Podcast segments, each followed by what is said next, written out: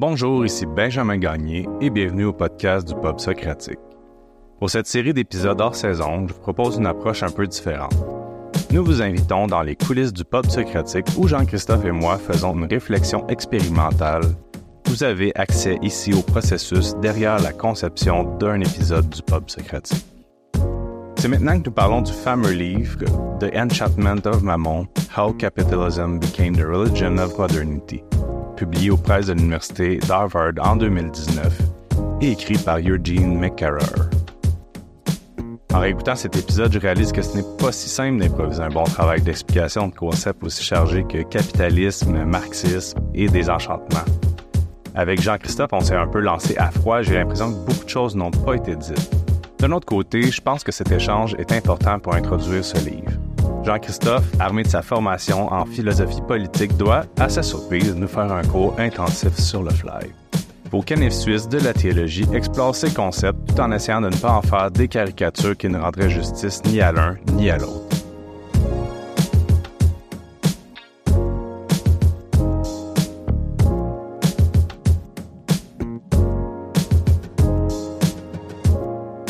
Bienvenue à nos auditeurs. On est euh, dans notre discussion casual. Euh, on continue ce qu'on a commencé la dernière fois que Lucie et moi, on, on s'est parlé. Ça fait trois épisodes euh, que vous nous entendez euh, donner nos opinions, euh, les miennes un peu moins informées, JC un peu plus informé. J'ai réutilisé ton expression, les, les canettes Oui, c'est ça. suisses. Alors, euh, on va cesser de même qu'on se présente.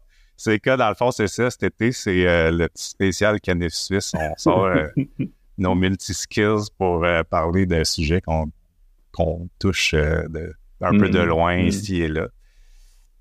Puis euh, ça fait déjà trois épisodes que nos auditeurs ont pu entendre sur notre opinion sur le capitalisme, l'économie et tout. Là, on s'est dit, ben, pour la prochaine série de, de, de discussions, on voulait vraiment se pencher sur euh, le livre qu'on a nommé rapidement, qui est The Enchantment of Mammon.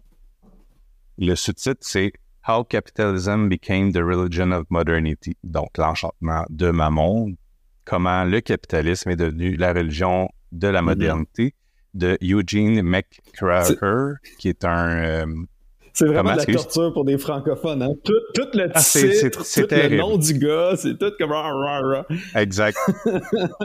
on est des... On s'excusera pas de notre accent. Peut-être en France, euh, sont peut-être euh, se demandent qu'est-ce qu'on est en train de dire. mais au moins au Québec, on comprend notre déformation de l'anglais. bien, en gros, euh, lui, c'est un, euh, c'est ça que tu disais, c'est un théologien qui est catholique. euh, puis, donc, c'est vraiment un chrétien. Puis, sa, sa thèse part vraiment de la, de la théologie. Donc, c'est vraiment ce qui informe sa thèse principale. Je voulais, Mm. je voulais revenir, je me suis dit, bon, j'ai réécouté un peu ce qu'on avait fait, puis je me suis dit, bon, on lance souvent les termes capitalisme, Mm. marxisme, euh, enchantement, désenchantement.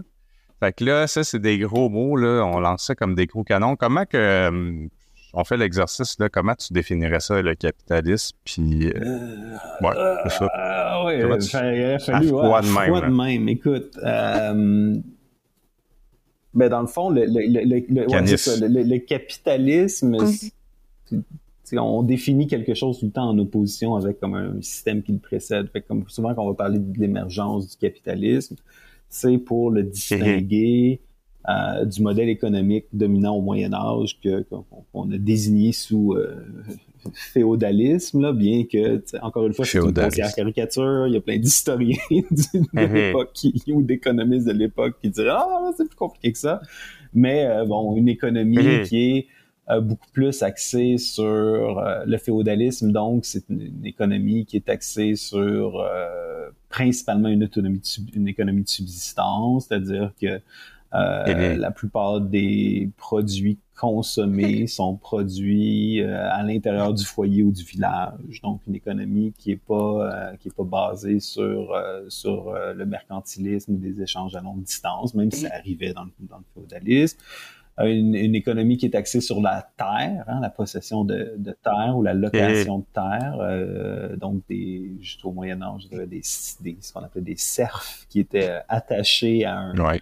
à un, un terrain, à un seigneur, puis à quelque part, c'était pas non plus une, une économie qui était financiarisée, c'est-à-dire que la plupart de l'accumulation de richesses passait par l'accumulation de terres puis d'objets. Euh, c'est un système qui apparaît ou qui émerge dans les dans l'Antiquité tardive en fait, alors que l'économie romaine est en train de s'effondrer, l'empereur Domitien va commencer à, à, mettre en place des mesures qui, qui, qui, qui, réduisent la mobilité des gens, qui les attachent à un territoire, puis euh, fait que c'est comme c'est le régime économique dominant euh, en Europe occidentale de euh, à peu près 300 après Jésus-Christ jusque 1400, 1500 après, après Jésus-Christ, euh, où ce que là, tu vas avoir l'émergence de, du capitalisme qui va qui va commencer en est une institution qui qui, euh, qui se diffuse là, si on veut, là, qui euh, qui va émerger à certains endroits qui sont plus euh, qui sont qui ont une économie qui est beaucoup plus mercantile, c'est-à-dire beaucoup plus basée sur des échanges, puis une émergence de, de, de, mm-hmm. de production, euh, production de masse pour les échanges. Donc, on produit des produits qui sont pas nécessairement consommés sur place, mais qui sont faits pour être pour être vendus à l'extérieur. Donc, on parle généralement de étrangement, c'est là où il y a la, la, la, la, renaissance artistique aussi, là, donc la renaissance italienne puis la mm. renaissance euh, du Nord, donc l'Italie, euh, la, Toscane, les cités, euh, les cités-États qui se trouvent en Italie à l'époque. L'Italie comme pays n'existe pas. Donc Florence, Venise, Milan, euh, puis dans le nord, là, dans ce qu'on appelle aujourd'hui les Pays-Bas, mais qui à l'époque sont dans un genre de, situation aussi politique, parce que c'est pas tout à fait des cités-États, mais c'est morcelé, c'est pas, c'est, ils, ont un statut particulier.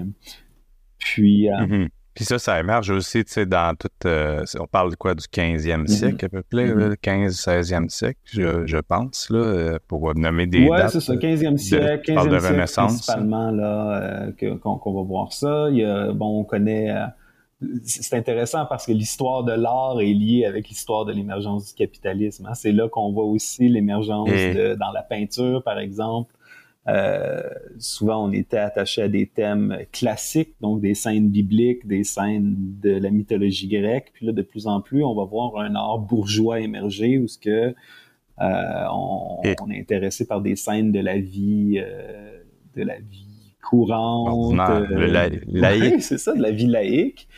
Puis, euh, puis certains des grands mécènes, certains des grands hommes de cette époque-là, des grands personnages de cette époque-là, vont chevaucher justement ces deux espaces-là. Un des personnages importants, c'est Laurent, Laurent de Médicis, ce qu'on appelle Laurent le Magnifique, qui, euh, qui euh, parce que justement, il a commandité beaucoup, beaucoup d'art euh, de la Renaissance, puis euh, qui, euh, qui va avoir, je veux dire, des membres de la famille Médicis vont être papes, ils vont être cardinaux, euh, sa fille, euh, en tout cas, je sais pas si c'est sa fille, mais une de ses descendantes, Catherine de Médicis, va être mariée au roi de France.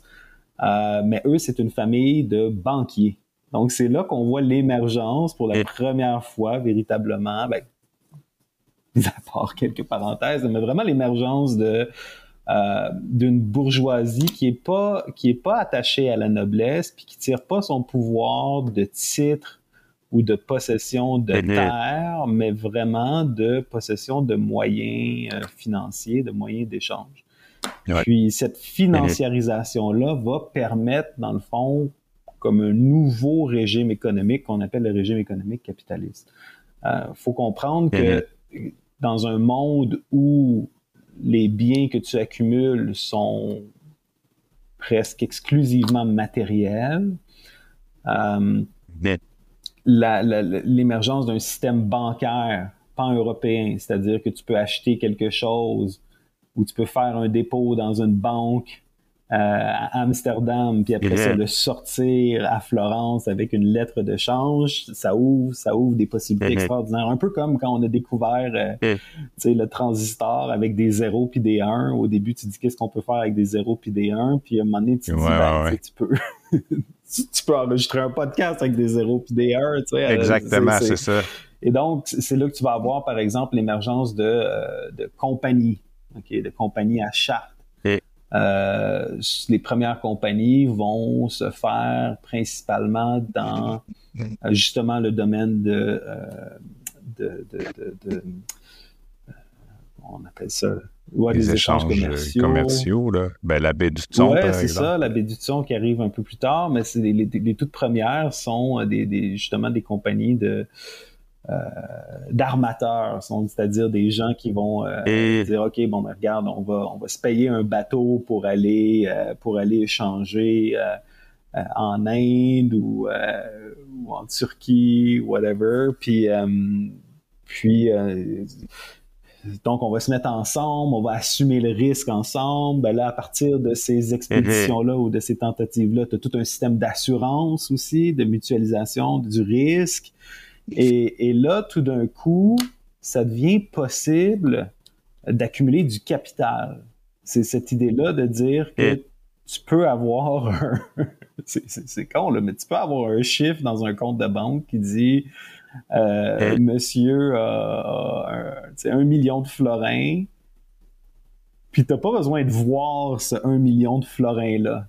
Puis tu peux accumuler des biens. Dans le fond, l'idée du, capital, si on reprend un peu la.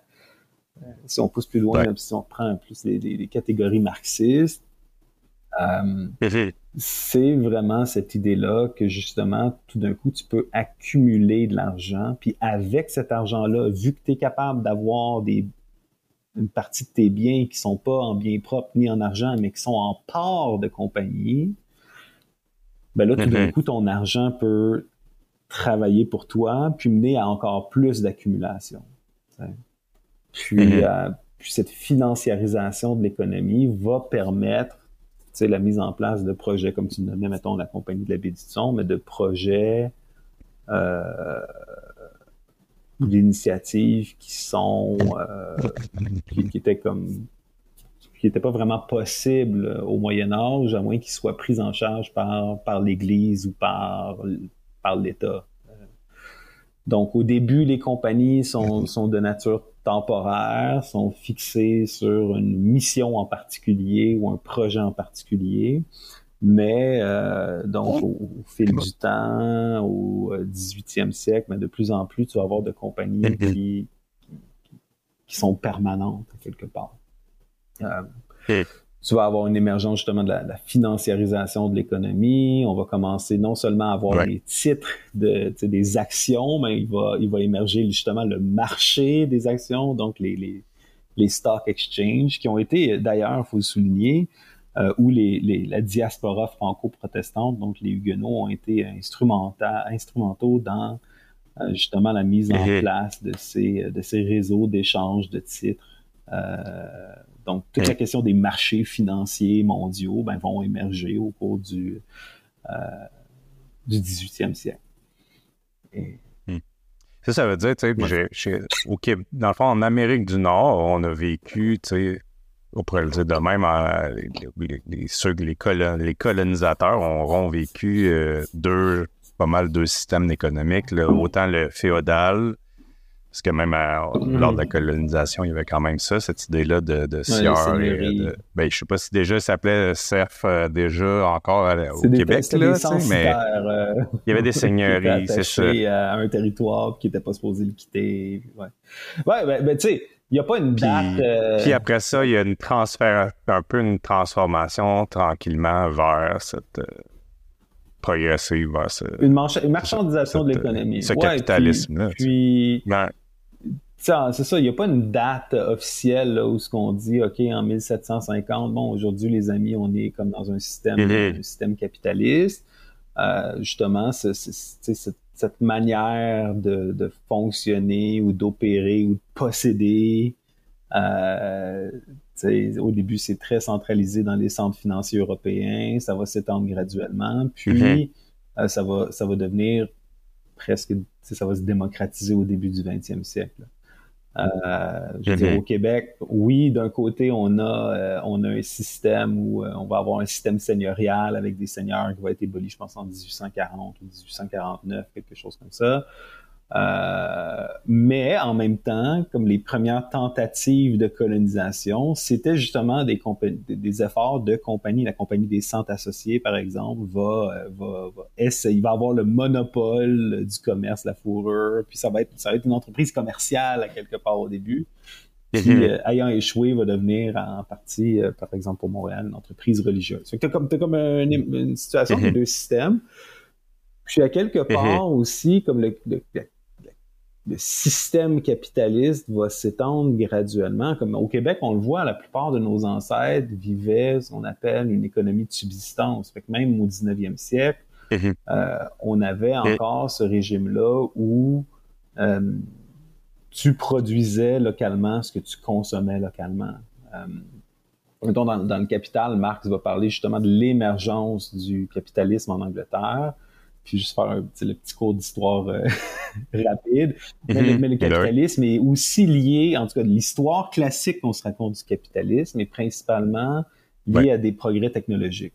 On va dire, il y a des premiers progrès mhm. technologiques qui vont qui vont qui vont apparaître dans le domaine agricole, des progrès technologiques puis aussi des progrès euh, comment dire législatifs. Là, il va y avoir comme euh, on va faire des, au lieu d'avoir chacun des petits lots, des petites terres, on va rassembler les terres ensemble, on va développer des meilleurs types de charrues. Ce qui fait en sorte que, euh, vu que l'agriculture devient de moins en moins intensive au niveau, euh, au niveau de la main-d'œuvre, ben là, on se ramasse en Angleterre avec un surplus de main-d'œuvre important qui va se déplacer dans les grands centres. Il expliquait aussi que, ben, justement, dans cette époque d'économie de subsistance, comment que, les marchands fonctionnaient, c'est que souvent, ben, les marchands, ils allaient acheter la laine aux gens qui faisaient de l'élevage de moutons, euh, puis après ça, allaient euh, distribuer la laine aux petites bonnes femmes, aux petites familles euh, d'agriculteurs qui cherchaient de quoi faire pendant mm-hmm. l'hiver. Puis au printemps, ben ils revenaient, puis prenaient les fils, puis achetaient dans le fond la laine filée euh, fait, à quelque part, c'était encore une fois, c'était comme bon, oui, tu as de l'échange. Euh, c'est pas nécessairement celle qui fait le fil qui a produit la laine, mais à quelque part, ça reste toujours une économie qui se fait dans le foyer puis associée à la terre. Avec cette, ce surplus de main-d'œuvre, puis avec le développement de la, de la machine à vapeur puis du métier à tisser, ben là, on va avoir les premières entreprises de textiles, par exemple à Manchester, qui là vont importer euh, pas juste de la laine, mais qui vont importer du coton du sud des États-Unis. Mm-hmm. Et là, tu vois l'émergence justement de, du prolétariat, l'émergence d'une classe, d'une classe ouvrière, dans le fond, qui travaille pour un salaire, euh, dont la plupart des échanges sont financiarisés, c'est-à-dire ben, je te donne mon temps, tu me donnes des sous, puis Bon, il n'y avait pas d'impôt sur le revenu mhm. nécessairement à l'époque, mais je veux dire, c'est, la plupart des échanges sont faits maintenant de manière formelle plutôt que euh, du troc ou juste des, services qu'on se rend pour nous-mêmes. Donc, mhm. ce régime-là, on peut comprendre, va rentrer dans les familles. Même on peut avoir des, histoires de nos grands-parents ou arrière-grands-parents qui vivaient encore grosso modo d'une économie de subsistance, mhm. puis qui peu à peu sont passés justement à économie plus, euh, plus, euh, capitaliste. Oui, parce que c'est pas si loin. Je pense que c'est mon arrière-grand-père, surtout, qui avait des mm. terres. Euh, j'imagine que d'une manière, ben, c'était assez des terres, des, des mm. Dans le sens, il y avait un travail de la terre qui demandait vraiment une main-d'œuvre mm. humaine, rigoureuse. Mais déjà, mon grand-père euh, un jour, euh, se marie déménage en ville et se met à travailler en aérospatial. c'est ça, c'est ça. On, a changé de, on a changé de ah monde, tu sais, déjà, là, tu sais, on s'en va dans l'espace après ça, tu sais. Euh. Fait qu'il y a déjà, il y a, les, mes grands mon grand-père déjà changeait peu d'appartenance euh, d'univers, euh, passer de la subsistance. Avec, euh, avec c'était pas des gros salaires, avec un salaire, mais... avec une pension de retraite, puis sa pension est investie dans des actions, puis donc, c'est tout un, comme l'émergence d'un système. Bon, maintenant, je disais, OK, Puis c'est rapide, puis ça fait pas longtemps. Puis c'est ça aussi, ça, c'est tellement, tu sais, dans un sens, c'est aussi, c'est très mm. important, tu sais, pour, euh, je pense, pour euh, le Québec, là, tu sais, on est, euh, c'est ça aussi, hein, c'est un, un, système, comme tu dis, que c'est un peu installé graduellement à différentes mm-hmm. vitesses aussi de, à travers le monde. Puis euh, le Québec est arrivé un petit peu plus tard, euh, déjà vers euh, un endroit où d'autres étaient, étaient, bien avancés mm-hmm. puis bien mm-hmm. installés depuis déjà une couple de décennies. Ah non, t'as vraiment, quand tu y penses, je pense qu'on dit, il y a plus, en Chine, il y a beaucoup de gens encore qui vivent dans des cavernes, qui vivaient jusque dans les années 80-90 dans des cavernes. Euh, tu fait que tu passes de l'âge de caverne à justement qui vont travailler dans, dans une usine de micro-puces en l'espace d'une génération. Fait que on arrive dans le fond dans, dans, dans la, l'hégémonie capitaliste. Là, après ça, c'est ça. Il y a plein d'autres histoires qui se racontent. Il, y a deux, il y a deux fils ici. Mettons, si, mm-hmm. je peux, si on peut juste arriver à aujourd'hui sur la question de la, de la, de la, du système capitaliste. Euh, une, une, histoire mm-hmm. qui se raconte dans le domaine de la, de la, l'économie politique, c'est justement cette idée-là de la fin de l'histoire. Je, ne sais pas si tu en as déjà entendu parler. Ouais. bon, mm-hmm. dans le fond, à partir du, 19e siècle, on va voir l'émergence du communisme, du socialisme, euh, qu'il y a une autre, une autre alternative de système économique qui est proposée. Euh, on pourrait aller plus, profondément sur la critique marxiste du capitalisme si ça tente, mais toujours est-il que ben, peut-être qu'on peut. Euh, ben, ouais, finis ton idée, mais on peut quand même expliquer, euh, tu sais, c'est quoi, ben, communisme, marxisme, je pense, en quelque part.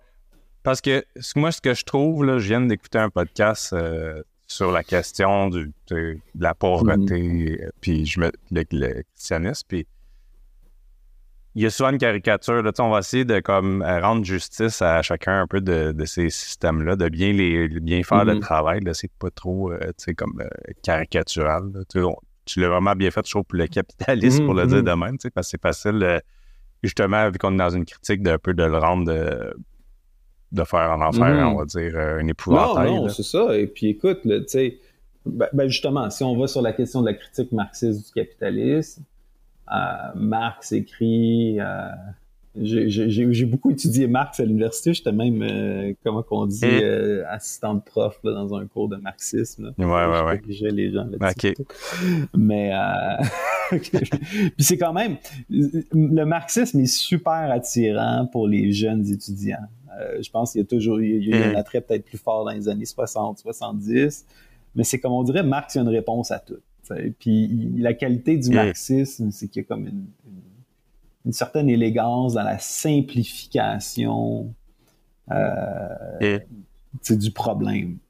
Puis, puis une solution qui est, euh, jusqu'à ce qu'elle ait été testée euh, historiquement, une solution qui est comme aujourd'hui nous apparaît un peu simpliste. Mais toujours est-il que euh, pendant longtemps, le marxisme ou le communisme, euh, qui sont pas exactement la même chose d'ailleurs, euh, vont, euh, vont être la critique ou euh, l'alternative imaginaire ou réelle au système capitaliste. Mhm. Parce que dans le fond, Marx aussi, c'est d'abord une posture critique. Oui, Qu'est-ce que c'est? C'est quoi ces ben, grandes... c'est que Marx... si on a à, grand trait, c'est quoi ces c'est c'est grande, Marx va écrire en, en, plein cœur du 19e siècle. il meurt en 1883, fait que j'imagine qu'il écrit à partir des années, euh, des années, en tout cas, il doit, il doit être né dans les années 10 ou quelque chose de On peut checker sur Wikipédia après. Mais euh, donc, il va être vraiment dans les débuts de euh, ce qu'on appelle la révolution industrielle. Donc, le capitalisme va permettre justement la révolution industrielle. Puis, euh, les conditions de vie des ouvriers au début de la révolution industrielle sont, euh, sont vraiment terribles. Puis, je pense que c'est vu à l'époque comme, euh, une certaine forme de traumatisme, dans le sens où tu passes d'un pour, pour ceux qui se ramassent dans, dans les mines de charbon du nord de l'Angleterre ou, ou de la Belgique, dans, des, dans les usines de, textiles ou sidérurgiques. Il y a vraiment comme c'est vraiment des conditions exécrables pour les travailleurs. Je veux dire, il n'y a pas de loi sur le travail, il n'y a pas de santé et sécurité au travail. Les enfants peuvent travailler dans les mines. Euh, tout le monde pour un salaire de crève-faim, puis euh, les gens sont vraiment exploités euh, au maximum. Fait que c'est sûr qu'il y a, il y a, il y a alors que dans la même génération ou une génération auparavant, les gens vivaient quand même une vie, euh, une vie rurale, connectée avec la nature. Fait qu'il y a aussi à, la même époque une romanticisation de la vie, de la vie rurale. Mais euh, et donc Marx va, va, va critiquer, euh, va critiquer ces, ces conditions-là. Plus spécifiquement au niveau philosophique, euh, Marx va être un étudiant de, de Hegel, euh, qui est un, un, grand penseur euh, allemand du, du 19e siècle. Euh, qui va. Écoute, on, on, je pensais pas qu'on irait deep là-dedans, là, mais on, on y va. Euh, ben, ben, oui, Hegel est connu euh, par rapport à sa contribution à, à, un courant de pensée philosophique qu'on va appeler l'idéalisme allemand. Bon. L'idée de l'idéalisme, à quelque part, c'est de dire que euh, c'est, c'est, le monde fonctionne de manière dialectique, c'est-à-dire que euh, l'histoire, c'est la succession de euh, de thèse, d'antithèse, puis de synthèse. Puis là, c'est comme, il essaie de, de, dans le fond... C'est de lui qu'on retire, ça. ça. Ben, à quelque part, la, c'est, c'est que lui, il va prendre la dialectique, je veux dire, ça, ça existe, c'est un concept rhétorique classique, là, quand il y a un débat ou quoi que ce soit, mais lui, il va pousser ça plus loin en disant que, dans le fond, c'est, c'est, c'est que le monde met en scène euh, la progression des idées jusqu'à jusqu'à un point ultime. T'sais.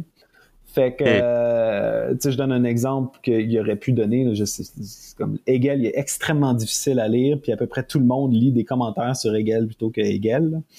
Euh, mais mettons, tu vois, tu as la Révolution française. Fait comme la thèse, c'est euh, l'Ancien Régime. Euh, l'antithèse, c'est euh, le mouvement révolutionnaire. La synthèse, ben, c'est Napoléon Bonaparte qui devient comme premier consul à vie puis empereur des Français. Fait que c'est comme... Puis là, cette, cette synthèse-là va devenir une nouvelle thèse avec comme son antithèse. C'est ça. Ça, c'est le mouvement de l'histoire, toujours en, dans cette dialectique-là. c'est de même un peu que pas le mot, peut-être pas le mot progrès. Oui, c'est ça, oui, un progrès. Cette idée-là du progrès est, est, vraiment dans l'idéalisme allemand. Qu'est-ce qui se passe avec l'idéalisme allemand? C'est que le, le, moteur du progrès, c'est vraiment les idées. C'est vraiment l'histoire des idées. Puis les idées, en se développant, vont justement produire une, une, une nouvelle organisation du monde du matériel. Ce que Marx va dire, c'est ça qui est révolutionnaire, c'est qu'il va dire qu'il va remettre Hegel sur ses pieds. Il va dire comme oui, Hegel, t'as raison, il y, a comme un, il y a comme un progrès dans le monde, euh, un progrès qui est historique, fait qu'il y a comme une loi de l'histoire qui existe à quelque part à l'extérieur de l'histoire, mais ce qui, la locomotive de ça, euh, c'est pas, c'est pas ce que Marx va appeler la superstructure idéologique, mais c'est les conditions de production. Il va dire dans le fond que c'est les conditions de production qui font en sorte euh, qu'on qu change notre manière de fonctionner.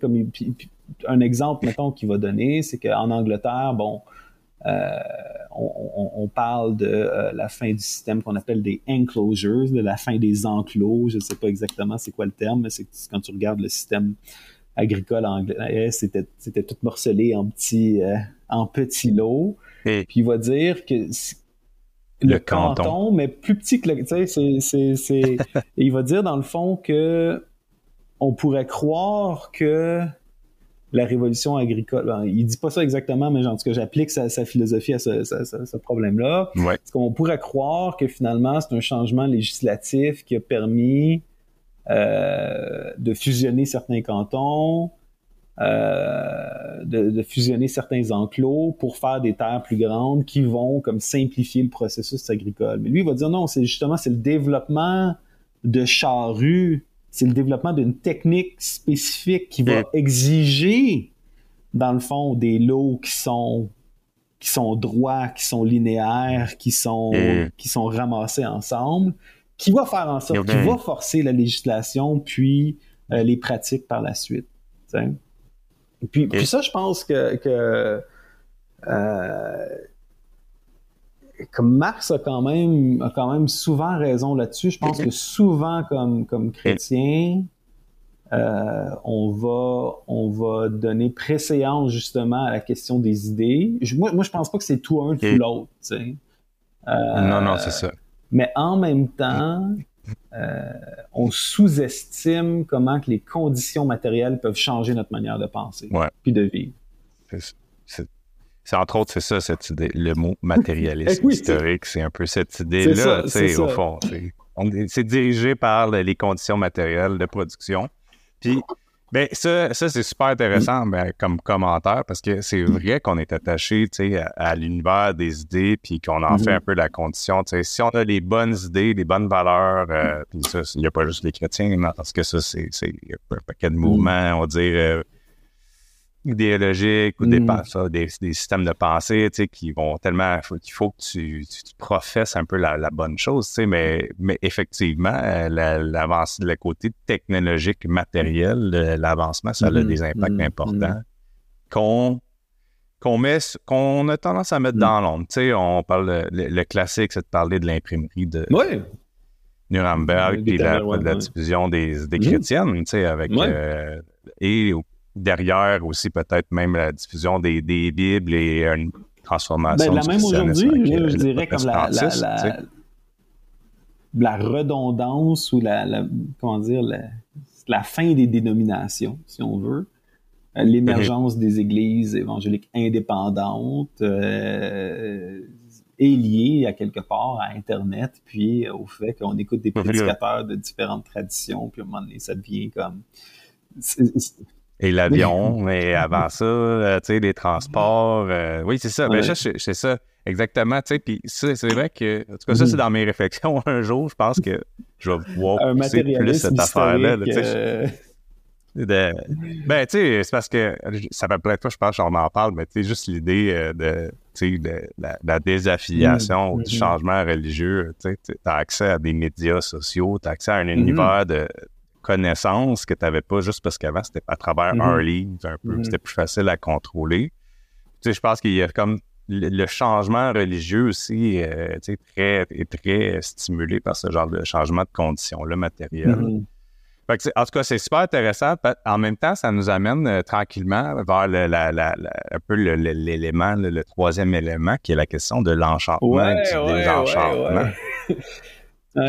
Je pense que je vais te, je vais te, je vais, je vais lire. Euh, j'ai traduit le, début du chapitre vraiment en, français, puis je trouvais que c'était bon. Ça fait un petit. Euh, c'est comme un peu la proposition mm. euh, mm. des tenants de la question du désenchantement du monde vont, vont raconter. C'est une façon de raconter l'histoire. C'était très caricatural, là, puis je pense que lui-même, il faut amener, faut, il essaie de capturer quelque mm. chose. Mais il, disait, il dit ça de même. Voici l'histoire du désenchantement du monde. Ça serait ça. C'est, il était une fois un monde enchanté.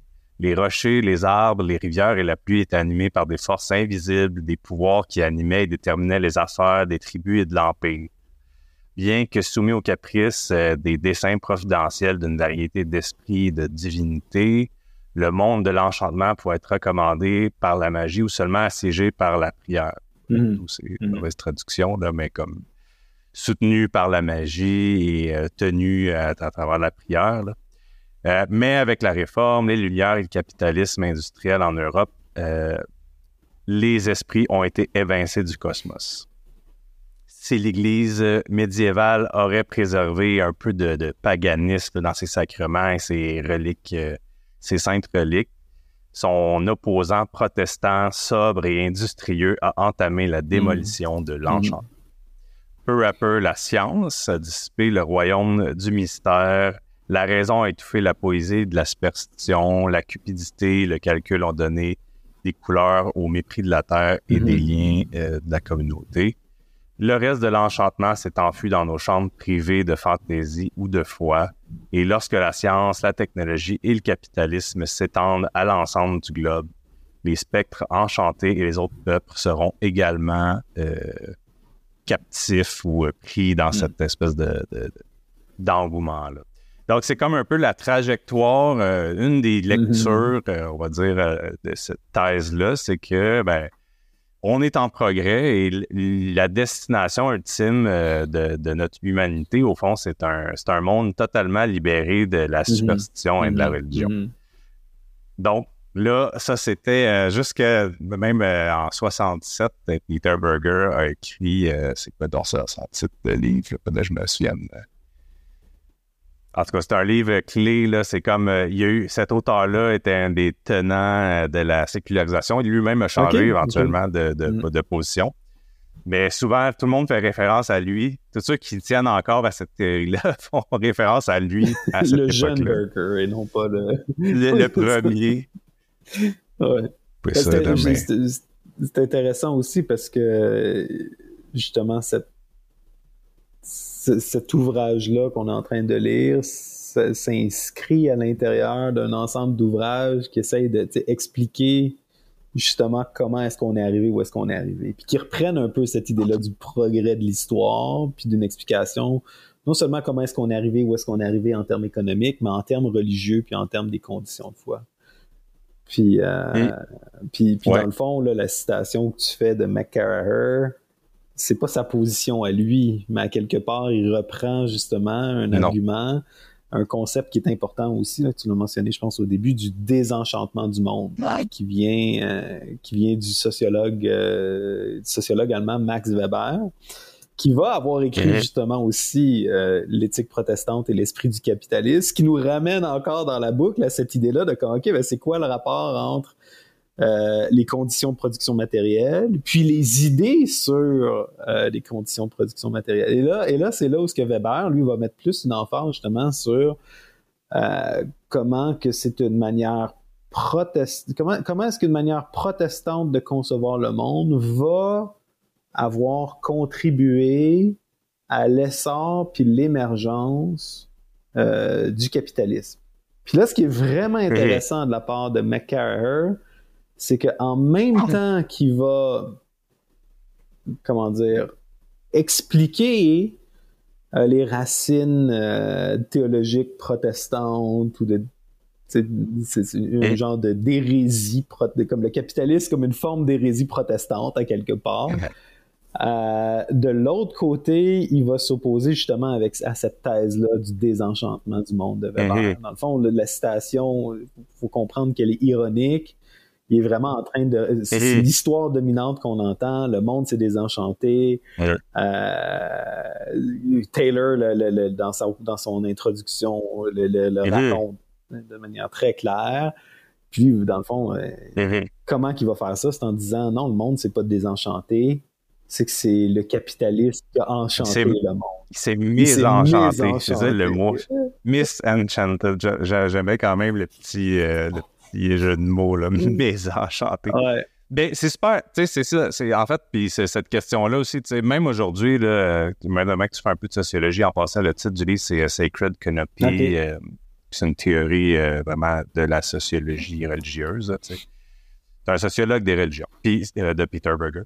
Mais c'est comme, dans les milieux de, la socio, puis cette question-là de la sécularisation, tu sais, euh, encore aujourd'hui, c'est un, un, débat qui se mm-hmm. perpétue, puis les, les, sciences des religions amènent un regard mm-hmm. neuf aussi mm-hmm. sur cette euh, question-là, parce que, ben, par exemple, euh, pendant longtemps, le, le, fait que on, les gens devenaient moins religieux, parce que c'était ça un peu l'idée, c'était comment les gens vont devenir moins religieux, les religions vont perdre de pouvoir, etc., jusqu'à temps que ça n'existe plus il y avait un optimisme, la science va nous apporter toute la connaissance dont on a besoin pour se libérer finalement de cet, état, ce niveau-là de connaissance-là qui est, euh, qui est important dans l'histoire de l'évolution, qui est la religion. on passe de la superstition à, la, religion, à, la religion à la science.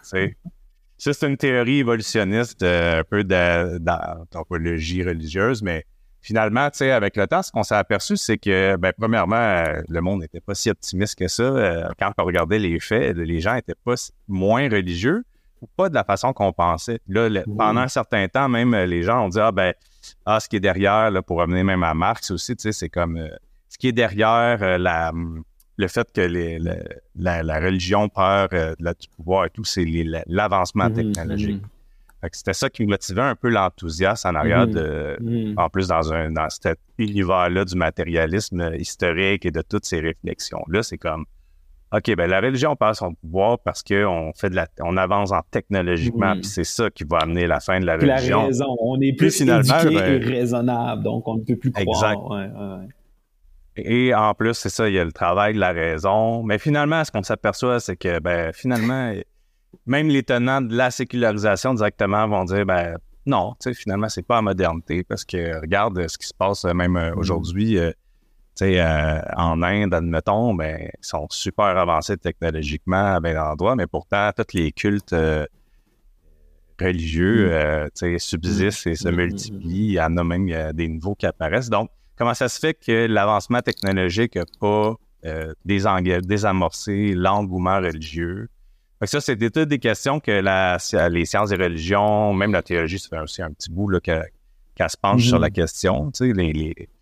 mais donc aujourd'hui, on est, il y, a encore toute cette idée-là. Qu'est-ce, quel effet ça fait? C'est quoi ça, cette sécularisation-là? Mm-hmm. Qu'est-ce que ça, mm-hmm. fait comme, euh, euh, qu'est-ce que ça sur quelle sphère ça l'agit. Est-ce que c'est simplement les gens qui arrêtent de pratiquer? Est-ce que c'est les gens qui croient plus, qui tiennent plus un certain nombre de mm-hmm. croyances? Est-ce que c'est euh, les, pouvoirs euh, civiques qui se séparent, euh, par exemple, des pouvoirs religieux? C'est-tu la relégation du, du, de la religion dans le privé? Fait il y a tout un paquet de, de, de façons de l'attaquer, cette question-là. Il n'y a pas de consensus en tout ce qui serait derrière. Ben, c'est, il y a une tendance lourde, puis peut-être que ça dépend des, pas encore, hein, on s'imagine que parce qu'on est tous connectés à mm. travers le monde, euh, tout le monde est d'accord, mais euh, peut-être que certaines régions, certains pays euh, qui sont un peu plus, qui seraient moins en faveur de cette approche-là. Je te dirais que globalement, il y a comme un sentiment de, OK, ben, un peu un genre de relatif consensus dans le sens de Taylor, admettons. là, mm-hmm. Mm-hmm. Il y a une sécularisation qui se passe, il y a un désenchantement du monde, un peu comme euh, il y avait la, comme avec la petite histoire qu'on a lue au début. Mm-hmm. Euh, c'est en train de se produire, ça se produit. En plus, là, on voit les montées, euh, les données des 100 religions. Mais de l'autre côté, ce qu'on voit, c'est que c'est une diminution peut-être de la religion dans sa forme traditionnelle, comme l'humanité l'a connu. Puis tous les travaux actuellement, il y a un gros projet d'ailleurs qui Non-Religion in a Complex Future. J'ai travaillé une couple euh, de temps là-dessus, mais c'était euh, un gros projet. C'est un gros projet encore actif euh, à travers le, monde pour finalement évaluer la transformation du religieux. Donc la, question de la sécularisation, du désenchantement, elle se trouve un peu jouée au ping-pong puis c'est pas que c'est pas crédible, c'est juste que ça, un peu comme dans ben des champs de, scientifiques, là, en sciences sociales ou euh, même en sciences peu, c'est toujours ça. On, finalement, on avance et euh, il y a de dialectique. dans un sens, il y a comme quand même une, il y a une valeur intellectuelle à cette idée-là parce qu'il y a quand même beaucoup de gens, on va dire, qui cherchent en quelque part à la documenter Le podcast du Pop Socratique vous est présenté grâce à une collaboration entre Multicé, Mouvement Jeunesse et Pouvoir de changer. Notre objectif est de cultiver l'esprit critique, l'écoute attentive et la prise de parole sensée à travers une perspective de foi.